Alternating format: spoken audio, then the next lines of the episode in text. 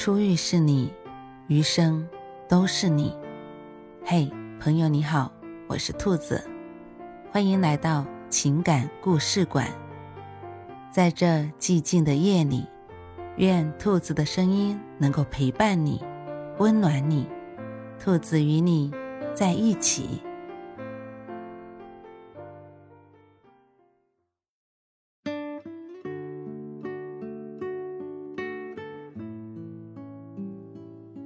争吵也是一种幸福。结婚七年加上恋爱三年，算起来与丈夫在一起已经有十年。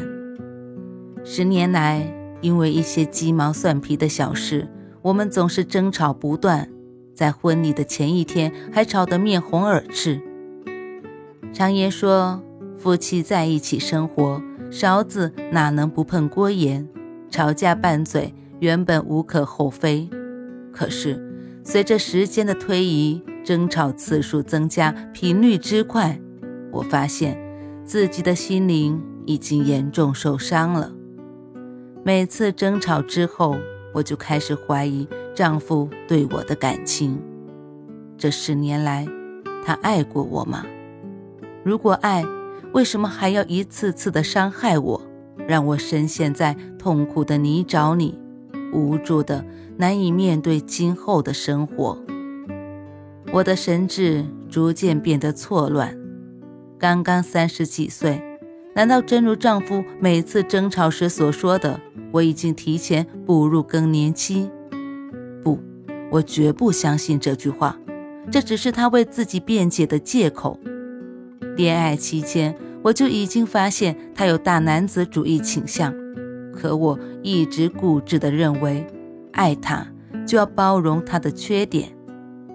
如果他也爱我，那么在相扶相携的人生路上，他一定会善待我的。我错了吗？答案是否定的。恋爱三年，即使我们也有过争吵，但还是幸福地步入了婚姻的殿堂。从一开始我就坚信，我们争吵是因为彼此都太在乎对方，只是在乎的方式有些偏激。那时我也认为，结婚后我们会慢慢的成熟，成熟了争吵就没有了生存的空间。可是七年的婚姻生活，争吵不仅没有减少，反而不断的升级。家里到处都有我们争吵的声音，余音绕梁，七年不绝。婚后的我们俨然没有了恋爱时期的腼腆与矜持，也不再像婚前那么收敛。一件事或者一句话，双方的意见只要不能产生共鸣，争吵便一触即发，且一发不可收拾。我也试图自我检讨，可换来的却是丈夫的变本加厉。冷战常常会持续一到两个月之久，等到下一次对话，更多的不是因为矛盾的化解，而是新一轮的战事的上演。这就是我在少女时代曾经无数次的在梦里憧憬的婚姻生活，但。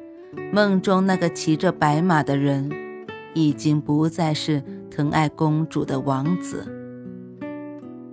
直到有一天，我意外地发现，丈夫的头上已经长出了白头发，先前一头乌黑的头发看起来显得有些稀疏。那一刻，我的心是那么的痛，比每次争吵过后。还要痛。是的，十年了，我对他的爱从来没有因为争吵而改变过。他可能真的太累了，连续三天没有回家，手机一直处于关机状态，这是一个危险的信号。从那些热播的影视剧中，不难得出结论：他可能在外面。有人了。女人的心情往往都写在脸上，何况母亲是过来人，她什么也没问。感恩的女儿怎能让她到了暮年还在操心？可我的确不省心。或许我不该跑回娘家，但那个家实在太凄凉了。我盼着他回来，也害怕他回来，害怕一见面又争吵。这算是逃避吗？也是，也不是。人在受伤的时候，出于本能都会想起母亲，唯有母亲不会伤害自己的儿女。可，我给了母亲什么？她不求物质上丰盈的回报，只求我生活的幸福。而我的幸福，是那么轻，轻的仿佛一阵风。就能吹跑。老家的门前约一公里处是一片坟地，我不知道母亲为什么要把我带到那里。母亲说，她也是不久前才明白了一个道理。其实母亲和父亲也争吵了几十年，只不过没有我们现在吵得这么凶。看到前边的那座新坟了吗？隔壁的王大爷刚刚过世一个多月，他和你王大娘争吵了一辈子，现在有一个走了，另一个也就吵不动了。这一个多月来，你王大娘总是往坟地里跑，我怕他想不开。就一直偷偷地跟着他，谁成想，他每天都来和老伴聊天的。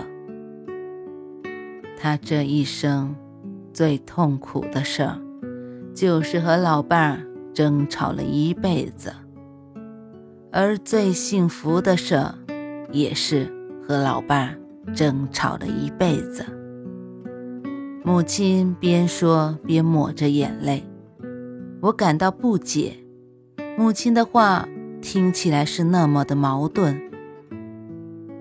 母亲说：“你想啊，两个人在一起生活了几十年，当有一天其中一个不在了，另一个就只能靠回忆活着了，而能够回忆起来的往事，更多的。”都是曾经在一起争吵的日子。等到了那个时候，你自然就会明白，其实争吵也是一种幸福。这是你王大娘教会我的，所以别看现在我还时常和你父亲争吵，但我们彼此的心里。都不再痛苦。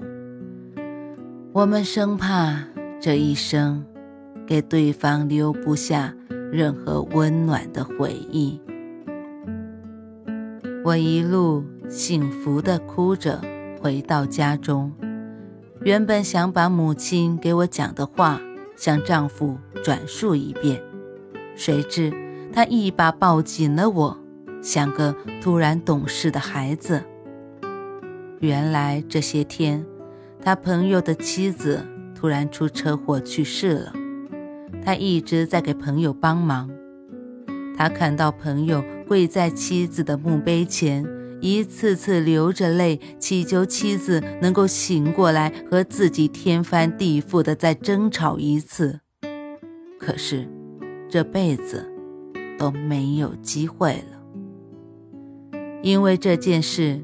丈夫幡然醒悟，面对人世间的生死离别，其实争吵有时也是一种幸福啊。丈夫哭着对我讲，我拼命地点着头。我已经明白了这个道理，从此不会再无谓的争吵，也不会因争吵而感到痛苦了。这一刻，我们紧紧的拥抱在了一起。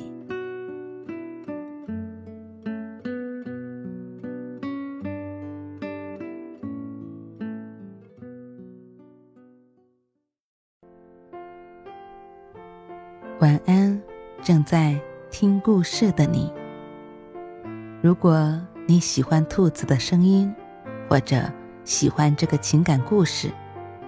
别忘了多点赞、多评论、多打赏哦。兔子感谢你的支持和鼓励，祝你晚安，好梦。